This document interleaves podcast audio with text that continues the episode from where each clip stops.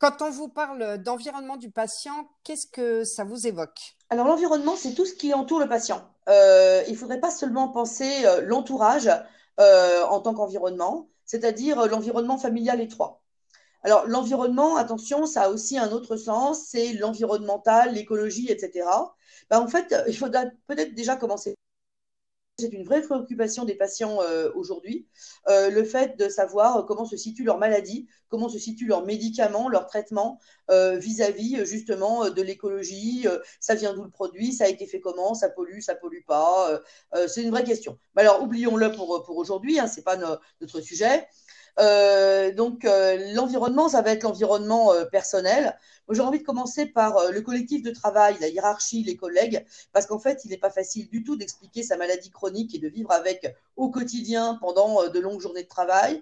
Alors le télétravail ne facilite pas forcément les choses d'ailleurs non plus. ça demande encore une réadaptation pour les malades chroniques. Comment expliquer à ses collègues, comment entre guillemets arriver à expliquer sa productivité malgré la maladie chronique, gérer sa vulnérabilité, son temps de soins etc. Euh, la famille, c'est pas simple non plus. Hein. Comment est-ce qu'elle est perçue par la famille? Comment est-ce qu'elle est vécue? Euh, Est-ce qu'ils soutiennent? Est-ce qu'au contraire, ils ont l'impression d'en souffrir? Une impression d'injustice quelque part euh, de la part de l'entourage familial Mais attention, à dans certaines situations, dans certains âges, le groupe ou le milieu de référence euh, en fait, eh bien, il est autre. Par exemple, chez l'adolescent, euh, ça va être euh, la classe au collège, ça va être le groupe au club de sport, les personnes avec qui on partage une passion, quel que soit son âge d'ailleurs, ou des personnes avec qui on vit la même situation, tout simplement le voisinage à qui, avec qui, comment dirais-je, on s'est, on s'est beaucoup attaché, etc. Donc tout ça, c'est important dans l'environnement parce que c'est à la fois ce qui fait lien avec la personne au sens social, c'est affectif, euh, cet environnement, c'est un entourage, effectivement. Euh, et puis, en même temps, c'est une influence. C'est-à-dire que ce sont des personnes bah, qui vont s'exprimer sur la santé de la personne, qui vont avoir une influence sur ses comportements. Euh, par ce qu'ils font ou par ce qu'ils disent. L'environnement, il est lié donc à une notion de, groupe et euh, il génère une image, une image personnelle aussi. C'est-à-dire que est-ce que dans ce groupe, j'ai euh, le même statut, est-ce que j'ai la même image que les autres, alors que malheureusement, bah, je traîne la patte à cause de l'arthrose euh, ou euh, euh, dans mon groupe de marche ou euh, bah, j'embête un peu personne, les autres personnes quand je quand je vais être obligé de vérifier ma glycémie, etc. à cause de mon diabète. Voilà. Alors Attention aussi à l'environnement sociétal, il est encore plus large. Euh, les patients, les proches reçoivent une profusion de messages relatifs à la santé, euh, contradictoires, orientés, on le voit actuellement avec la crise Covid. Et dans les médias, par exemple, on voit des publics rédactionnels qui proposent euh, des messages avec des, produits miracles qui vont tout, tout, tout résoudre, tous les problèmes de la personne. Est-ce qu'ils vont vous croire, vous, euh, les soignants ou est-ce qu'ils vont quand même un petit peu croire ou douter simplement à cause de ce qu'ils lisent dans ce type de presse? Malheureusement, on sait que ça a beaucoup euh, d'influence euh, et on a bien souvent, c'est le soignant qui n'est pas cru parce que bah, les solutions qu'il propose sont plus complexes, sont plus contraignantes. Et puis les bons messages, moi je pense par exemple aux, campagnes d'assurance maladie sur la lombalgie, bah, elles sont pas très sympas non plus parce qu'en fait elles la, promettent pas la guérison et au contraire, bah, c'est bouger. Et bouger, bah, c'est moins sympa que de prendre un remède miracle c'est bien connu. Donc tout ça, c'est l'environnement en fait. Hein, et il faut le prendre de façon euh, très large. Internet, bien sûr, et l'environnement d'information euh, général, euh, incontournable, mais il est nécessaire d'apprendre aux patients, je crois, à faire le tri dans ce qu'il y voit et euh, euh, ce, qu'il y trouve et qui n'est pas du tout forcément euh, positif. Donc l'environnement, c'est à la fois un cadre de vie objectif et affectif, une influence sur les choix et les comportements en santé du patient. Et c'est aussi un environnement sociétal, c'est-à-dire que si une ville, si la mairie met à disposition des pistes cyclables, bah, il sera plus facile, il sera plus pertinent de faire rechercher des solutions aux patients contre la sédentarité grâce à cela, en fait. Hein. C'est absolument tout ça, l'environnement. Ça peut être aussi tout simplement l'environnement de sa ville. ça va de chez soi au plus près euh, au euh, plus loin avec par exemple les, médias. N'oublions pas non plus l'environnement de soins hein, euh, parce que eh bien euh, le, kinésithérapeute par exemple on y va deux trois fois par semaine ça discute ça conseille c'est une personne de confiance voilà dans le soin et là aussi c'est un environnement qu'il faut interroger questionner et voir quel rôle il a vis-à-vis -vis du patient. En quoi c'est important pour vous de prendre en compte euh, ces environnements? Alors, l'environnement, le malade ne peut pas vivre sans lui. Hein. Il baigne dans tous ces environnements que j'ai pu décrire et toute sa vie. L'environnement personnel, sociétal, l'environnement, euh, euh, de soins. Hein. Euh, donc, il n'est pas une page blanche, il ne vit pas sur la blune non plus. Donc, il a une histoire. Il y a aussi des personnes qui, avant, lui ont dit des choses avant vous, lui ont donné des conseils avant vous, et tout ça va être confronté. Donc, d'où l'importance de l'interrogation du patient, de, de l'écoute. Alors, euh, l'environnement, il va déterminer les priorités du patient. Ça, c'est vraiment euh, très, très important. Le projet de vie.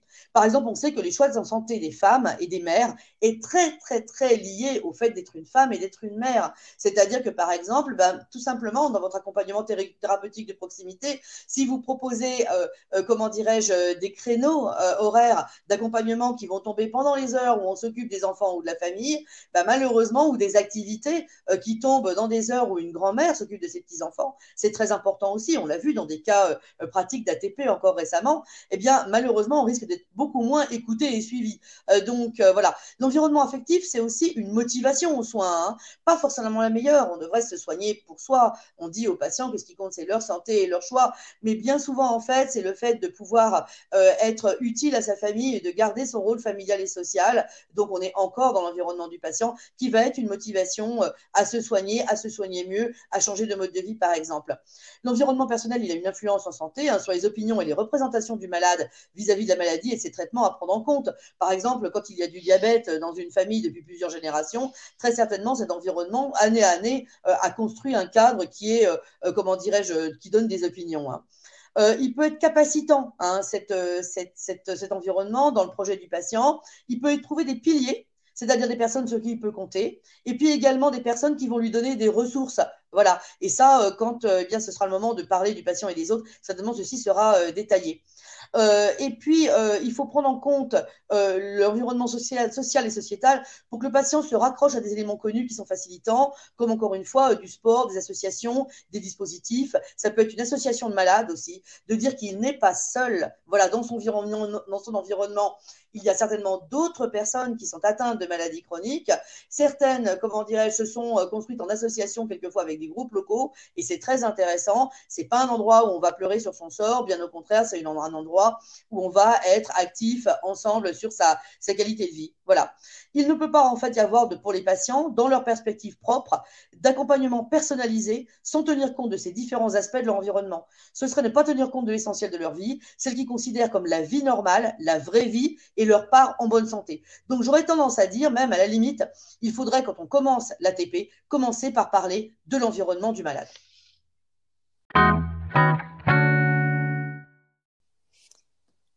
Et que pourriez-vous conseiller pour prendre en compte euh, cet environnement du malade? Alors, il faudrait repérer dans la parole du patient lors de l'ATP, hein, je parlais de l'écoute à l'instant, euh, l'environnement familial, professionnel, social dans lequel il s'insère et ce qu'il influence et euh, ce qui va l'aider à faire des choix positifs. Encore, une fois, qui va l'aider, qui va, le rendre capacitant? Est-ce que, par exemple, euh, il serait pas intéressant de proposer, parce qu'il faut encore que ce soit le choix du malade, bien sûr, hein, que euh, l'épouse, que la fille vienne à la prochaine séance de façon, comment dirais-je, à construire ensemble du renforcement par euh, dans l'environnement du malade, euh, bah, que ce soit dans les choix alimentaires, dans les options de traitement, dans le mode de vie, etc il faudrait repérer en quoi le patient doit pouvoir s'accorder avec cet environnement, parce qu'il vivra encore une fois jamais seul ni sur la Lune. Hein. Euh, donc, euh, euh, par exemple, les horaires de travail, bah, est-ce que vraiment c'est en accord avec ce qui est proposé dans le traitement? Si à 6 heures du matin, il n'est pas chez lui et qu'on propose un traitement qui commence à 6 heures du matin, bah, c'est pas le moment, ça va va pas aller. Est-ce que tout ça est en accord avec le groupe familial, le groupe culturel? Comment ça se passe la cuisine en famille? Parce que bien souvent, bah, les questions de santé, elles sont aussi dans des questions, voilà, de mode d'alimentation donc il faut aller euh, repérer tout ça, interroger, euh, écouter, voir où seraient les blocages ou au contraire euh, ce qui peut être aidant. Il faudrait penser à l'environnement au moment où on réfléchit aux opinions, aux représentations, aux croyances du patient, voilà, qui déterminent une grande part des décisions en santé. Peut-être qu'il faut aller déminer, entre guillemets, bah, des a priori sur le fait, bah, bah, de toute façon, cette maladie, c'est une fatalité, ça fait des générations qu'on l'a, etc. Non, en fait, il faut être aller contrer un peu l'environnement, malheureusement. Euh, voilà. Le patient, on peut lui demander d'aller le réfléchir lui-même sur ce qui est, par exemple, pour la séance suivante, sur ce qui est un pilier ou une ressource pour lui, puis discuter de sa santé avec lui, voilà, et peut-être réfléchir à laisser de côté ce qui est ou ceux qui ne sont pas capacitants dans son environnement. C'est pas simple, mais voilà, Malheureusement, euh, ça, peut, arriver. On le voit actuellement, par exemple, avec la crise Covid et la vaccination. Malheureusement, quelquefois, même des soignants ont pas forcément, qui sont dans l'entourage proche du malade, n'ont pas forcément la, bonne influence par rapport à ce qu'on penserait être le, mieux pour le patient. Euh, et puis, comment dirais-je, euh, de toujours, euh, euh, comment dirais-je, du reste de l'environnement du soin, encore une fois. Le malade chronique, il voit son spécialiste, par exemple, je pense aux, aux, ATPistes, entre guillemets, spécialistes, deux ou trois fois par an. Euh, attention, l'ATP permet de compenser hein, ce peu de temps de consultation, mais encore une fois, ben voilà, l'infirmière, elle vient de fois par jour. Le kiné, on peut le voir deux, trois fois par semaine. Les autres soignants, voilà, ils forment l'environnement de soins. Il serait bon de se mettre en relation avec eux pour dire, euh, eh bien, euh, pour leur dire, eh bien voilà, euh, le projet qui a été, qui ressort de l'accompagnement du patient et du soutien dont il a besoin pour, comment dirais-je, atteindre ces, ces, objectifs de changement qui ont été validés par le processus d'accompagnement. Voilà, c'est tout ça, c'est à la fois très large, très complexe et c'est à penser dans le temps tout ce travail sur l'environnement du patient. Merci beaucoup, Laurence.